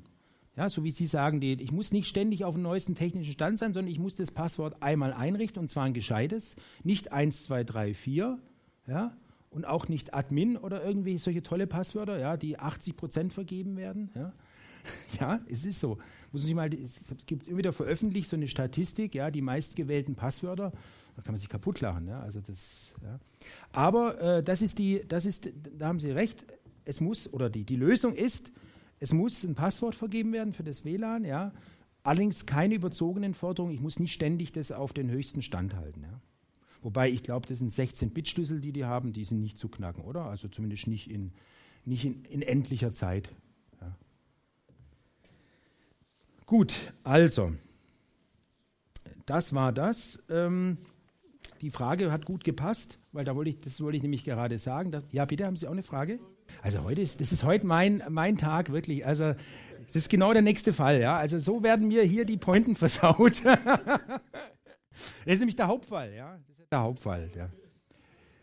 Das ist der Hauptfall. Naja, gut, damit muss ich leben. Also, nächster Fall. Ich ziehe trotzdem mein Programm durch. Ich ignoriere Ihre Frage, aber Sie werden sie gleich beantwortet wissen. Nächster Fall. Eine junge Frau kommt zu mir in der Kanzlei, hat auch eine Abmahnung in der Hand, ja, und sagt, ähm, es wird behauptet, sie hätte einen Film runtergeladen. Ja? Dann schaue ich auf die zweite Seite. Film runtergeladen, mein süßer Ponyhof. Ja? Dann schaue ich die Frau, dann schaue ich die Frau an und sage, haben Sie eine Tochter? Ja? Wir kommen auf Ihren Fall, Sie merken es, ja. Äh, und dann nickt sie natürlich und sagt, ja, ich habe eine 14-jährige Tochter. Ja? ja. und dann haben sie gesagt, haben Sie mal mit der gesprochen? Ja, und dann sagt sie, ja, ich habe mit ihr gesprochen und sie mag sehr gern Ponys, ja. Und ähm, ja, könnte wohl die Tochter gewesen sein. Jetzt war jetzt, dann würde ich nämlich zu ihr sagen, gut, dass Sie heute im Jahre 2014 zu mir kommen und nicht im Jahre 2010 beispielsweise, ja, weil im Jahre 2010 war es noch so, da würde auch dieser äh, mein süßer Ponyhof von der Tochter wäre die Mutter noch mit dabei gewesen, ja. Da wäre ohne Wenn und Aber hätte die wäre die sogar noch als äh, Stör, also als Täterin wäre die noch mit dabei gewesen. Jetzt gibt es aber eine neue Rechtsprechung, neu, 2012 ist das, ja. Die hat den schönen Namen Morpheus. Ja, so heißt übrigens einer dieser Programme, dieser, dieser ähm, Peer-to-Peer-Programme. Das ist das, was die 14-jährige Tochter äh, benutzt hat. Ja. Morpheus. Und ähm, da hat wieder der BGH gesagt, ähm, dass die Eltern für Kinder, ja, für minderjährige Kinder nicht haften, ja, nicht haften, wenn wenn sie aufgeklärt wurden, ja, wenn sie aufgeklärt wurden, dass sie im Internet nichts runterladen dürfen, nichts Illegales runterladen dürfen. Ja? Das reicht aus, wenn ich hier aufkläre. Es, das reicht aus, Sie sagen, bei einer, einer normalen, äh, normal entwickelt 13-jähriges Kind ist ja auch nett. Ja? Also normal entwickelt 13-jähriges Kind reicht es aus. Äh, und die sagen, eine Überwachung wäre nicht notwendig. Das war vorher die Meinung. Ja, da haben sie gesagt, man muss praktisch immer hinter seinem Kind stehen, ja, wenn es im Internet surft, ja, und muss gucken, was macht es da eigentlich, ja. Und das ist nicht notwendig, sondern man muss das einmal aufklären, zu sagen, äh, das darfst du nicht machen, ja. Und wenn sie es halt dann doch macht, ja gut, dann war es halt so. Ja? Also die Belehrung des Kindes reicht aus, ja, um aus der Haftung rauszukommen. Jetzt gehen sie alle heim und belehren ihre Kinder und dann ist alles gut. Die? Die was, die? Nein, die Abmahnung wurde nicht äh, hinfällig, aber der Schadenersatzanspruch wurde hinfällig. Ja, musste keinen Schadenersatz zahlen. Bitte? Die Mahngebühr, ja. Nein, die, die, Eltern, es geht immer um die Eltern. Dass die Tochter sich äh, nicht richtig verhalten hat, das, steht ohne, das ist ohne Zweifel. Ja? Es geht nur um die Eltern. Geht's. 3000. Schadenersatz. Nee, nee, es geht um Schadenersatz. Es geht um Schadenersatz. Also de, das ist jetzt hier ein anderer Fall. Das ging ja nicht mein Ponyhof. Das habe ich nur gemacht, weil ich so lustig fand. Ja. In dem echten Fall geht es um 15 Musikdateien. Aber für die 50, für die 15 Musik, ganz kurz für die 15 Musikdateien äh, wollten die Schadenersatz von 3000 Euro haben. Auch gut. Nein, die kostet keine 3000 Euro. Die, äh, das steht jetzt leider in dem Urteil nicht drin, zumindest in meiner Kurzfassung, die ich hier in der Langfassung, die habe ich hinten dran, aber da habe ich jetzt, ich gucke es nachher für Sie nach. Gut, also das war Morphus, ja, äh, ganz spektakulär, eine wirkliche große Eingrenzung. Ja, bitte? Wie ist eine illegale Quelle erkennbar? Indem ich ein Peer-to-Peer-Netzwerk, äh, mein süßer Ponyhof, äh, runterlade, ist das erkennbar. Wie meinen Sie es mit einer illegalen? Das das ist, brauch, braucht hier nicht erkennbar jetzt sein. Oder wie meinen Sie es jetzt? Erkennbar? Wie kann ich erkennen, ob eine Quelle legal ist, wie zum Aber YouTube ist ja Streaming, das ist ja, wird ja nicht runtergeladen. Zu Streaming komme ich nachher noch. Also wenn Sie, äh, wenn Sie jetzt beispielsweise in ein Peer-to-Peer-Netzwerk gehen, oder? Das ist, davon haben wir es ja hier. Also ganz, ganz kurz, darf ich, äh, wenn ich, eine, wenn ich eine, in ein Peer-to-Peer-Netzwerk gehe, ja, und ich äh, gebe als Suchbegriff irgendein aktuelles Lied oder einen aktuellen Film ein, wo ist da der Zweifel, dass das illegal sein soll? Wo, wo soll da eine legale Quelle sein? Also bei diesem RedTube-Fall, zu dem ich noch komme, da war es zweifelhaft, ob das legal oder illegal ist, ja? Das wusste man nicht so ganz genau. Aber in, in solchen Fällen ist es, nie, ist es nie zweifelhaft, dass das eine äh, illegale Quelle ist. Oder haben Sie schon mal von einem Musikproduzenten, der in Peer-to-Peer-Netzwerken seine Musik raushaut? Also, das ist hier kein Problem jetzt. Gut, also das war das, aber Sie haben Ihre Frage ist beantwortet, oder? Okay, also die Eltern haften nicht für die Kinder, wenn sie die Kinder aufklären. Sie müssen sie nicht immer überwachen. Dann gab es jetzt noch eine neuere, also die, die ist im Januar 2014, also ganz neue Entscheidung, ja, die diese äh, Linie weitergegangen ist. Das ist ein ganz witziger Fall eigentlich. Das, da hat es mal einen Polizisten getroffen, äh, und zwar einen Polizisten, der, äh, der in einer Spezialeinheit äh, ist. Äh, da ging es um ähm, gerade äh, illegale Kopien im Internet zu fixen. Ja. Das hat er, da war er mit beschäftigt und gerade diesen hat es getroffen, dass sein 20-jähriger Sohn über seinen Anschluss illegale Sachen runtergeladen hat, illegale Downloads. Und das, das ist wirklich cool, das waren insgesamt 3749 Musikdateien. Also schon ein ganz, schönes, ein ganz schöner Batzen. Ja?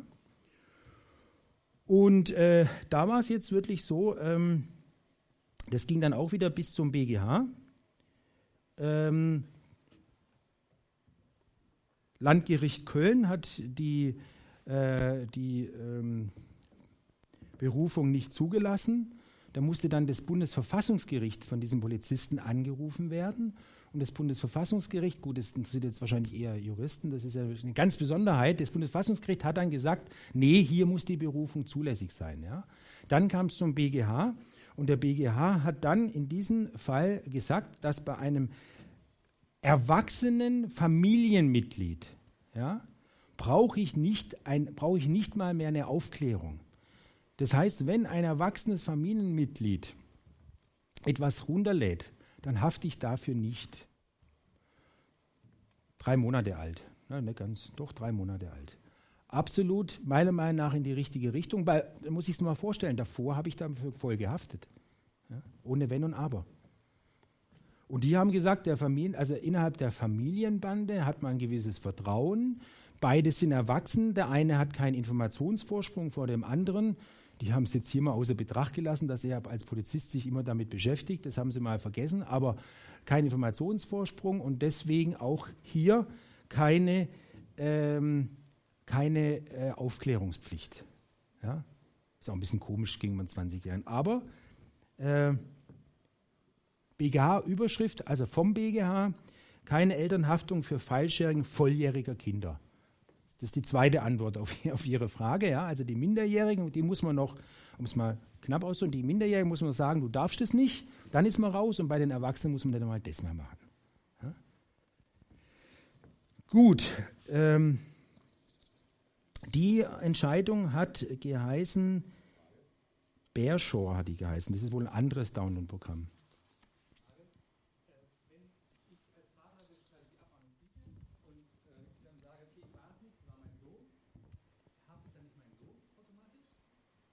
Äh, ja. Äh, also von welchem Sohn reden Sie jetzt? Von dem 13 oder von den Erwachsenen? Von den, äh, von den 20-Jährigen auf jeden Fall, ja. Klar. Ja, dann wird, er, dann wird er die nächste Abmahnung bekommen, das stimmt. Ja, es ist, wenn Sie es so sehen, nicht. Ja. Bei dem 13-Jährigen, da muss man dann fragen, ist er deliktsfähig oder nicht. Ja. Da ist es dann schon eher die Frage, dass ich dann komplett rauskomme. Ja. Aber im Übrigen war das ein Stiefsohn in dem äh, Fall mit dem Polizisten und das äh, hat sich relativ abgekühlt, das Verhältnis zwischen den beiden. Ja. Also ich glaube, dem war es dann relativ egal, ob da noch was nachkommt. Gut, also das war das mit dem Erwachsenen. Und dann gibt es noch ein Urteil, das ist aus, das aus 2013, auch in die Richtung geht. Äh, dort hat festgestellt, da ist festgestellt, Landgericht Köln, Landgericht Köln ist so die, das Mekka sozusagen für Urheberrechtsfälle und Entscheidungen. Die sind immer relativ weit vorne. Die äh, äh, sind auch extrem extrem ähm, verwerterfreundlich, also extrem fast schon Lobbyisten, sage ich mal, der Musikindustrie. Ja. Deswegen wenden sie sich auch immer gern daran. Früher, das hat sich jetzt geändert, gab es den sogenannten fliegenden Gerichtsstand. Das heißt, ich konnte mir überlegen, an welchem Gericht ich etwas anhängig gemacht habe. Ja. Also der, der Verwerter, also der, der Inhaber der Rechte, äh, saß in Berlin. Ja. Der, der wo es runtergeladen hat, saß in Stuttgart. Und die konnten trotzdem sagen, wir machen es aber in Köln anhängig. Ja. Ja, fliegender Gerichtsstand, weil das Internet gibt es überall. Deswegen ist die Tat überall begangen worden. Deswegen kann ich es äh, anhängig machen, wo ich will. Deswegen gibt es so wahnsinnig viele Entscheidungen von dem Landgericht Köln, weil das alles im Landgericht Köln anhängig gemacht worden ist. Ist mittlerweile durch eine der Reformen, die ich vorhin mal so ganz schnell runtergerattert habe in meinem Geschichtsteil, äh, ist das wieder abgeschafft worden. Aber das erklärt es. Ja. Warum steht nicht, weil die Kölner besonders böse sind ja, und besonders viel runterladen, sondern weil dort viel anhängig gemacht worden ist. Ja. Gut, also das ist auch Landgericht Köln. Filesharing in der Wohngemeinschaft. Ja, da wird jetzt schon, da verlassen wir jetzt schon den engen Raum der Familie. Aber auch hier ist entschieden worden, sehr spektakulär und beachtet, ist auch rechtskräftig geworden. Also BGH hat nicht mehr drüber geguckt. Ähm, hier ist entschieden worden, dass auch ein Vermieter ja, in einer WG, das ging hier um ein, Über, äh, um ein Untermietverhältnis, ja, denn die Mieter nicht äh, nicht hier äh, überwachen muss, ja, weil er das gar nicht kann, natürlich. Wie soll man das als Vermieter, den Mieter überwachen, was er da auch in Über- und Untermietverhältnis geht es nicht, äh, sondern dass er dafür ähm, keine, keine Verpflichtung hat zur Überwachung. Ja, das ist so ähnlich wie dieses Urteil mit diesem Familienmitglied ja, vom BGH, ja, dass man den auch nicht überwachen muss und auch nicht aufklären muss. So ist es hier auch keine Prüfungs- und Belehrungspflicht gegenüber einem Untermieter hier. Ja, Landgericht Köln. Das ist schon ein ganz schönes Abrücken von der Rechtsprechung, die es bis dorthin gab. Auf jeden Fall. Mehr in die Richtung richtiger Weg, sage ich jetzt mal. Ähm, was man noch dazu noch sagen muss, äh, die habe ich auch, diese Entscheidung habe ich hier jetzt auch im Volltext. Ähm, dass hier auch ähm, keine, also wie gesagt, keine, keine Hinweispflicht und keine Überwachungspflicht äh, gesetzt, außer, und jetzt kommt die Ausnahme, und deswegen habe ich jetzt nochmal genau nachgeguckt, außer wenn ein Anlass besteht, außer wenn ein Anlass besteht, davon auszugehen, dass hier ein Missbrauch betrieben wird. Wenn, das, wenn dieser Anlass mal gegeben wurde, dann muss ich wieder aufklären und überwachen. Trifft übrigens auf die Kinder, nochmal ganz ergänzend zu dem vorhin, ja, trifft auf die Kinder auch zu. Das 13-jährige Kind, das noch nie Anlass gegeben hat, ja, da reicht eine einfache Einweisung, das darfst du nicht machen. Hat die aber schon mal was verbockt ja, und lädt runter wie, äh, wie verrückt, dann muss ich da intervenieren und dann muss ich auch überwachen. Ja. Das noch als Ergänzung zu dem von vorhin. Was natürlich auch viele da habe ich jetzt auch kein, kein Urteil dazu, weil es keins gibt, was viele, äh, was oft gefragt wird, wie sieht es denn aus mit diesen Internetcafés? Ja? Wie sieht es denn aus, wenn ich in ein Hotel, äh, Hotel oder in ein oder irgendwie eine Kneipe oder jedes Starbucks oder was weiß ich äh, freien Internetzugang bietet? Ja? Wie sieht es da aus? Welches Risiko habe ich da als Betreiber? Ja? Und da muss man sagen, es gibt erstens mal noch kein einziges Urteil dazu. Ja? Man weiß es nicht genau. Die Richtung geht, die Richtung habe ich Ihnen jetzt schon gerade mal anhand der Fälle hier ähm, versucht zu zeigen. Es geht eher in die Richtung, dass die Verantwortung nur noch äh, man für sich selber tragen muss und nicht für das, was andere äh, für einen Mist machen. Ja. Aber nach wie vor ist es so, dass der, der Grundsatz gilt, der Anschlussinhaber haftet dafür, was mit seinem Anschluss passiert. Ja, der ganz grobe Grundsatz gilt noch. Man hat hier den Grundsatz mal ausgenommen, innerhalb der Familie, Vertrauensverhältnisse, ja. Man hat den Grundsatz hier mal eine Ausnahme gemacht, weil hier eine, eine, äh, in der Mietverhältnis, da, da es da hier keine Möglichkeiten gibt, einzuwirken, ja, auch was Besonderes.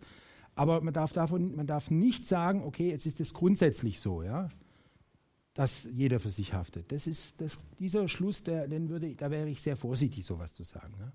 Manche sagen, Kollegen von mir sagen, dahin geht's, denke ich auch, aber heute, Stand 2014, so weit sind wir noch nicht.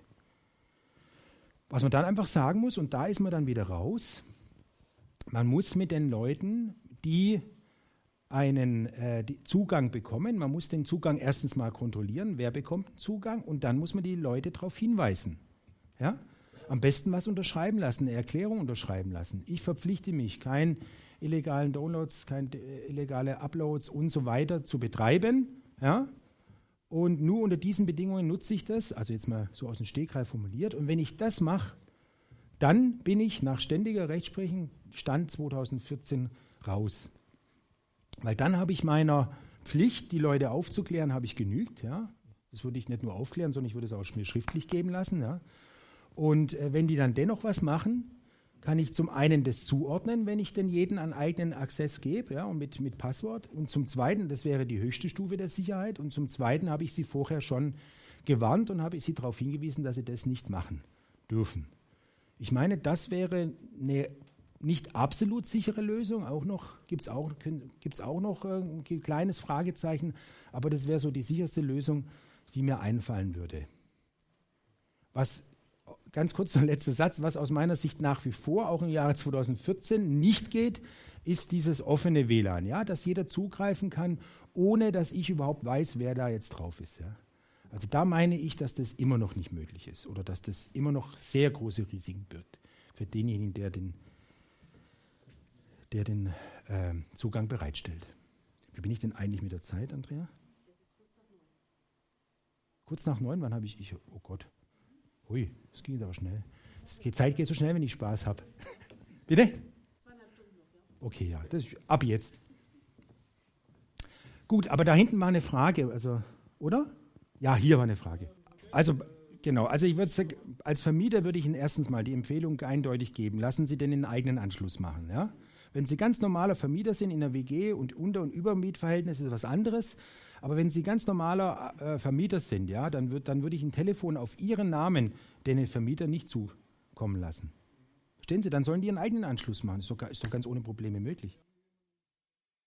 Beim Hotelbetreiben, da würde ich jeden einzelnen Access, also einen eigenen Code geben, dass er nur, dass man genau nachweisen kann, wer reingeht. Und dann kann, wird es ja auch aufgezeichnet, was der dann macht, natürlich. Die meisten Hotels machen sich die Mühe nicht. Die geben einen Tageszugang, äh, ja, der, der ist für jeden Gast gleich. Und dann Gut, dann kann man es natürlich nur schwer nachweisen. Aber wenn man das sozusagen nach Nutzer äh, aufsplittet, ja, und beispielsweise äh, die Zimmernummer als Name nimmt, ja, und dann, dann weiß man ganz genau, mit, wenn ich mit meiner Zimmernummer reingehe, dann war ich das, der, der was gemacht hat. Und wenn ich dann noch die Leute vorher hinweise, das dürft ihr nicht, ihr dürft das Internet nur so mit unter denen, ja, da gibt es ja noch mehrere Dinge, was man nicht darf, ja, äh, dann bin ich da auch als Hotelbetreiber zumindest mal auf der relativ sicheren Seite. War ich früher nicht, aber heute würde ich sagen ja. Ja, bitte? Ich bleibe jetzt hier ein bisschen stehen, dann werde ich nicht geblendet, das ist angenehm. Mhm.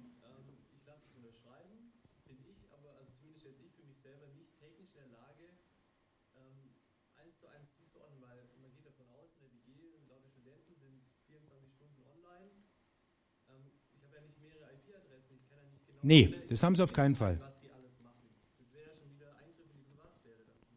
Auf jeden Fall, ja.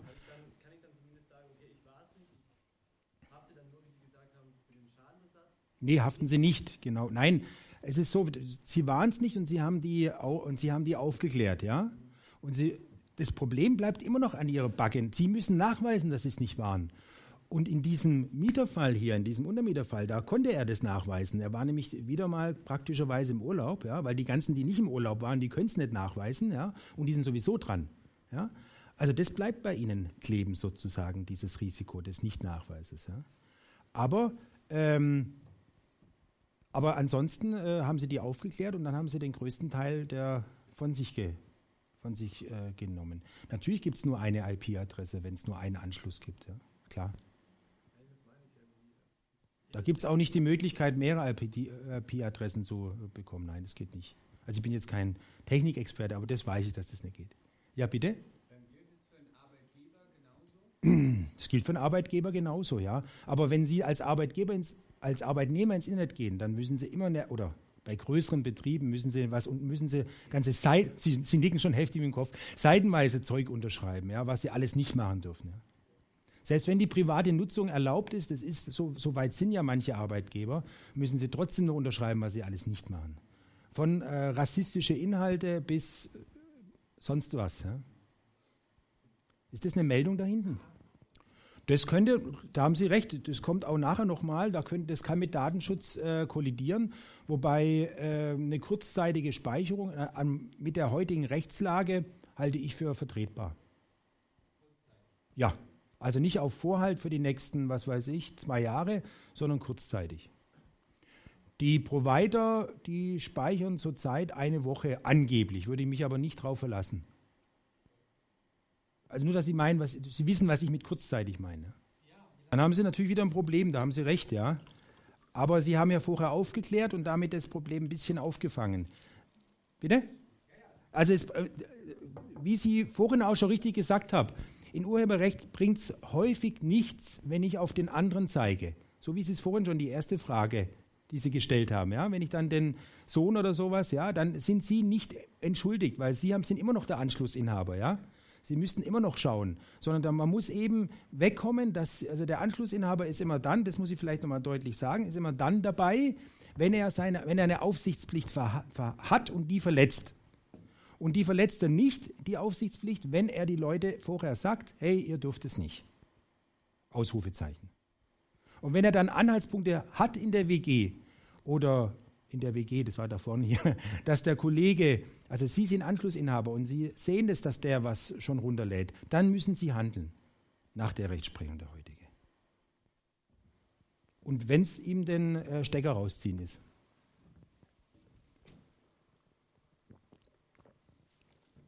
Die ersten gehen, ich glaube, das ist ein Zeichen, dass ich langsam Gas geben muss. Ja, gut. Ich kürze es ab ein wichtiges Thema, also zwei Themen. Ich, ich habe noch einiges auf Lager, aber ich, ich reduziere es auf zwei wichtige Themen. Ganz wichtige. Nämlich äh, die Abmahnsumme. Ja?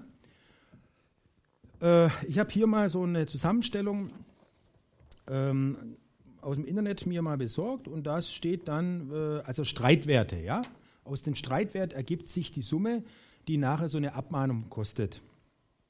Beispielsweise Streitwert, ein Film runtergeladen, Landgericht Köln, 50.000 Euro.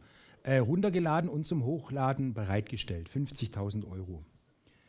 Ähm, dann ein Musikalbum hochgeladen, Landgericht Magdeburg, 5.000 Euro. Ähm, dann Streitwert, Landgericht Köln, diese 3.749 Lieder, die wir von den Polizisten hatten in Pfeifhochen. Streitwert 400.000 Euro. Ja? 400.000 Euro, da reibt sich natürlich schon der ein oder andere Abmahnanwalt die Hände, ja. Ein 50.000 Einfälle. Und hier haben wir, ähm, wir haben das Landgericht Köln äh, im Jahre 2009 100.000 Euro bei einem Film. Ja. Landgericht Köln 50.000, je nachdem, wie aktuell oder weniger aktuell ist, stehen die zwischen 15.000 und 100.000 Euro. Landgericht Düsseldorf fünf Lieder runtergeladen, Streitwert 50.000 Euro. Dann hat man, deswegen kommen dann die relativ hohen Abmahngebühren. Ja. Wir hatten es vorhin schon über Abmahngebühren, kommen dann zustande. Dann hatte, hatte der Gesetzgeber, nur dass ich das kurz noch äh, erwähne, er hat eine tolle Idee gehabt. Äh, da hat er dann äh, in, den, äh, in dem 97a reingeschrieben, ähm, dass in den 97a reingeschrieben, dass äh, die Abmahngebühr bei einfachen Fällen auf 100 Euro beschränkt sein soll. Ja? Also er hat keinen Streitwert vorgegeben, sondern gesagt, für einfache Fälle 100 Euro Abmahngebühr. Damit wollte, wollte der Gesetzgeber, der Abmahnindustrie, so heißt es ja, schön, gibt schöne Artikel, die genau so heißen, ja, äh, sozusagen einen Riegel vorschieben und, sa und sagen, okay, wenn wir denen, äh, den finanziellen Anreiz wegnehmen, dann machen die das auch nicht mehr, sondern nur noch derjenige, der auch wirklich Interesse hat und nicht der, der Geld machen möchte. Ja. Was macht die Rechtsprechung daraus? Und das muss ich wirklich sagen, das finde ich echt haarsträubend. Die geht, macht, sagt einfach, dieser einfach gelagerte Fall, den gibt es nicht. Ja? Selbst wenn ich nur eine einzige MP3 runterlade, es ist Vergangenheit, die Gesetzeslage hat sich mittlerweile geändert, eine einzige MP3 runterlade, ist das schon kein einfacher Fall mehr. Ja? Man kam praktisch nie zu den 100 Euro. Ja, die konnten weiter diese Streitwerte, die ich jetzt gerade eben erzählt habe, das ist, deswegen habe ich, konnten die weiterhin annehmen ja, und entsprechend hohe, äh, hohe äh, Summen verlangen. Man muss sich das dann vorstellen, dann äh, diese, äh, dieses eine Lied oder, oder ein Album, dann kommen die mit einer Abmahnung, da wollen die 1300, 1400 Euro haben. Ja? 300, 400 Euro oder 300 Euro Schadenersatz, Rest Anwaltsgebühr. Ja, bitte? Immer hochladen, immer hochladen. Immer hochladen. Runterladen ist völlig uninteressant für die Abmahnindustrie, weil wenn, das ist klar, wenn ich etwas für 12 Euro, also wenn ich ein Album runterlade, das ich im Laden für 12 Euro bekomme, dann ist der Streitwert 12 Euro. Wenn ich aber ein, ein etwas zum Hochladen anbiete und die Rechtsprechung macht, äh, dramatisiert es auch noch so. Ja? Also ich biete da, was weiß ich, eine halbe Stunde was zum Hochladen an. Ich habe es gab schon einen Vortrag, wo diese Peer-to-Peer-Netzwerke äh, genau erklärt worden sind. Wenn ich das jetzt auch noch gemacht hätte, dann würde die Andrea noch böser gucken.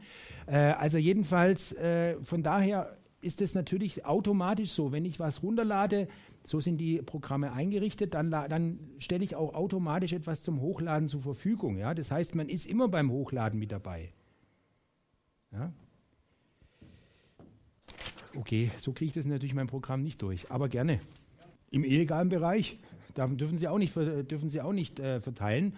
Aber es ist natürlich relativ überschaubar, wenn Sie es an zehn Leute verteilt haben. Ein Produkt, das 30 Euro kostet, ist der Streitwert wie hoch? Genau, 300 Euro.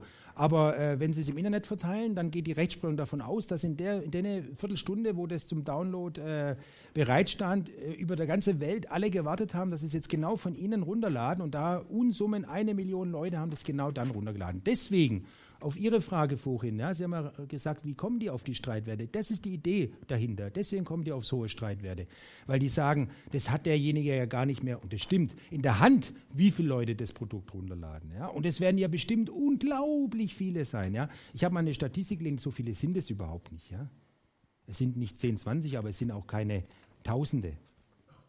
Aber das, äh, ja, jedenfalls, ähm, das war das, wie gesagt, die Rechtsprechung hat da ein Schnippchen geschlagen, hat einfach diese 100-Euro-Fälle nie angenommen. Dann hat sich der Gesetzgeber wieder gemüßigt gesehen, ein neues Gesetz auf, also das jetzige Gesetz, das ist das aktuelle, das 97a jetzt. Und da steht drin, dass der Streitwert auf 1000 Euro beschränkt wird. Ja, jetzt haben sie gesagt, das mit 100 Euro Pauschale klappt nicht, jetzt machen wir es anders, jetzt sagen wir, okay, 1000 Euro Streitwert ja, bei Abmahnungen. So, und jetzt gibt es wieder, dann haben alle gedacht, so, jetzt ist es befriedet, jetzt äh, mahnt wirklich bloß noch derjenige ab, dem es auch wichtig ist, ja, und nicht die Leute, die Kohle machen wollen, ja. Und jetzt kommt wieder das Landgericht Köln. Sie merken schon, ich habe ein bisschen Probleme mit dem Landgericht Köln, ja. Aber jetzt kommt wieder, und natürlich haben sie es wieder beim Landgericht Köln anhängig gemacht, die, entsprechenden, die entsprechende Lobby, die wussten ja warum, ja. Und die haben natürlich auch wieder den Gefallen getan. Die haben gesagt, ja, das lest doch mal das Gesetz richtig. Das ist nur für den außergerichtlichen Bereich. Wenn es aber wieder ans Gericht geht, dann bleiben wir bei unseren 50.000, 100.000 Euro Streitwert.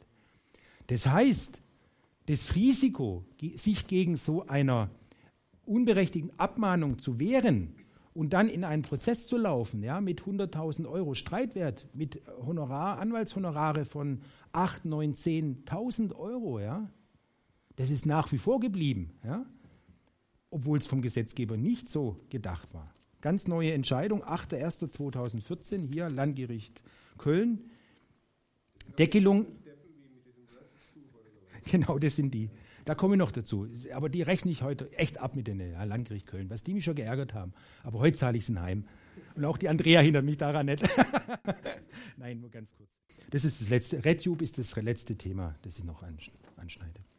Aber das mit dem äh, Streitwert, genau. Und dann sagen die, Deckelung des Streitwertes gilt im Urheberrecht nicht im gerichtlichen Verfahren. Ist super. Also, das ging ja darum, das Risiko zu minimieren, ja, dass die halt in eine Riesenklage reinlaufen. Ja. Wieder nichts. Jetzt warten wir mal ab, ob sich das Landgericht Köln mit seiner Meinung durchsetzt. Ich bin gespannt. Ich überspringe. Thema übersprungen.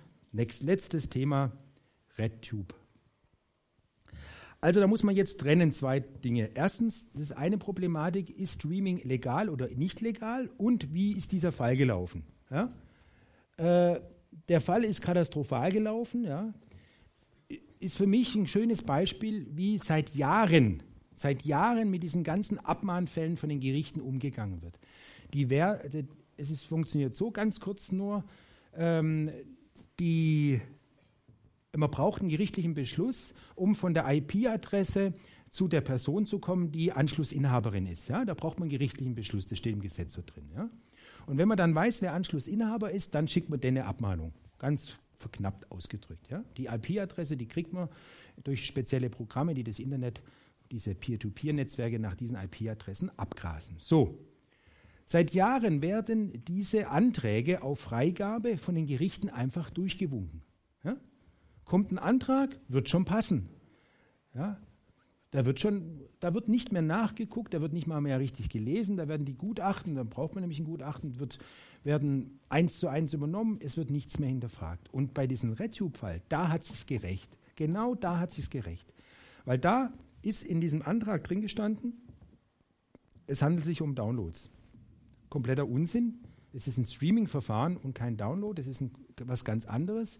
Ich weiß nicht, ob jeder weiß, was Streaming ist. Streaming bedeutet, dass diese Inhalte bloß kurzzeitig äh, im Cage, glaube heißt es, ja, ich bin jetzt auch nicht so, äh, kurzzeitig gespeichert werden und dann wieder verpuffen sozusagen. Ja? Also es ist, wird gespeichert, also früher hat man gesagt, es ist gar nicht, also es wird auch nicht auf der Festplatte dieser Film gespeichert, sondern der kommt kurz in den Computer, man kann den Film ansehen und dann verschwindet er wieder. Und dieser Antrag, ich fange jetzt mal mit diesem RedTube-Fall an, ja, der, das wurde vollkommen übersehen, dass das hier überhaupt kein Download ist, sondern dass das Streaming ist. Und dann wurde noch übersehen oder nicht zur Kenntnis genommen, dass, diese, ähm, dass dieses Gutachten, das da erstellt wurde, hinten und vorne nicht passt. Die eigentlichen Daten, diese IP-Adressen, die wurden mit einem Programm gesammelt, das nicht zulässig ist. Die wurden auf, das kann man heute schon sagen, auf illegalen Weg gesammelt, diese IP-Adressen. Ja. Das kann ich deswegen sagen, weil das ist, selbst das Landgericht Köln zugeben musste. Da gibt es eine Entscheidung vom 27. Januar 2014, wo das wieder aufgehoben wurde. Ja. Dann wurde gesagt wurde, es durften diese, diese Daten dürfen nicht mehr für Abmahnungen verwendet werden, die damals freigegeben wurden. Ja. Also das ist schon ein großer Schritt und auch äh, ja, eigentlich eine große Klatsche für das Landgericht Köln, äh, das sich da immer als Vorreiter gesehen hat, dass die da wirklich, äh, das, denn er völlig entgangen ist, dass es hier um was ganz anderes geht. Ähm, das ist die eine Sache. Die andere Sache ist die, die Thematik, ist dieses Streaming legal? Das werde ich auch ganz häufig gefragt. Und ich muss sagen, so ganz sicher sagen kann man es nicht. Ja? Ganz sicher sagen, also es ist, man kann ganz sicher sagen, für die Betreiber dieser Seiten ist es nicht legal. Ja? Das kann man ganz sicher sagen. Ja, sie, sie stellen Inhalte zur Verfügung, die eben äh, nicht ihnen gehören, die, das dürfen sie nicht. Das kann man sicher sagen. Aber ob es für mich als Nutzer ist, da gab es ja eben solche, solche Filme, konnte man ja, das haben sie mittlerweile geschlossen, ich weiß nicht mal, wie das heißt, irgendwas mit Movie oder so. Ähm, ob es für mich als Nutzer illegal ist, das ist die große Frage. Ich vertrete die Meinung, und das sage ich jetzt wirklich bloß, ich vertrete die Meinung, dass es nicht illegal ist. Und das ist wohl zurzeit die herrschende Meinung. So, so was ich so in den Medien und insbesondere auch bei Kollegen und auch was so Gericht hat noch nicht darüber entschieden, aber äh, was die Leute, die da echt äh, ja, die Meinungsmacher sind, was die darüber denken, ist es wohl Stand heute 2014, dass, das, dass es nicht illegal ist. Da gibt es ein 44a für die Leute, des, die das Gesetz lieben. Ähm, der 44a hat eine wunderbare Überschrift, vorübergehende Ver Vervielfältigungshandlung. Ja? Und da steht drin, zulässig sind vorübergehende Vervielfältigungen, die flüchtig oder begleitend sind und einen integralen und wesentlichen Teil eines technischen Verfahrens darstellen und deren alleiniger Zweck es ist, Daten im Netz zu übertragen und so weiter und so fort. Es gibt eine ganz, ich will jetzt nicht sagen herrschende Meinung, aber es gibt eine ganz fundierte Ansicht, äh, die sagt, das wäre darunter zu fassen. Streaming fasst darunter. Diese Ansicht habe ich mich persönlich angeschlossen. Es gibt manche, die sagen, nee. Es gibt auch welche, die sagen, äh, Streaming ist illegal. Also das Landgericht Köln hat gesagt, das hat gesagt, also Sie sind von einem Download ausgegangen, das ist auf jeden Fall illegal. Und wörtlich steht, oder ich glaube relativ wörtlich steht drin, in Wirklichkeit war es ja Streaming und Streaming ist ja nicht per se illegal. So haben die sich ausgedrückt. Ja? Die haben es also mal offen gelassen. Haben aber gesagt, es ist zumindest mal, aus den, kann ich aus dem Satz entnehmen, anders zu behandeln als ein ganz schlichter Download. Ja? So, dann wäre ich soweit fertig. Dankeschön für die, für die Aufmerksamkeit. Ich wünsche Ihnen einen schönen Abend.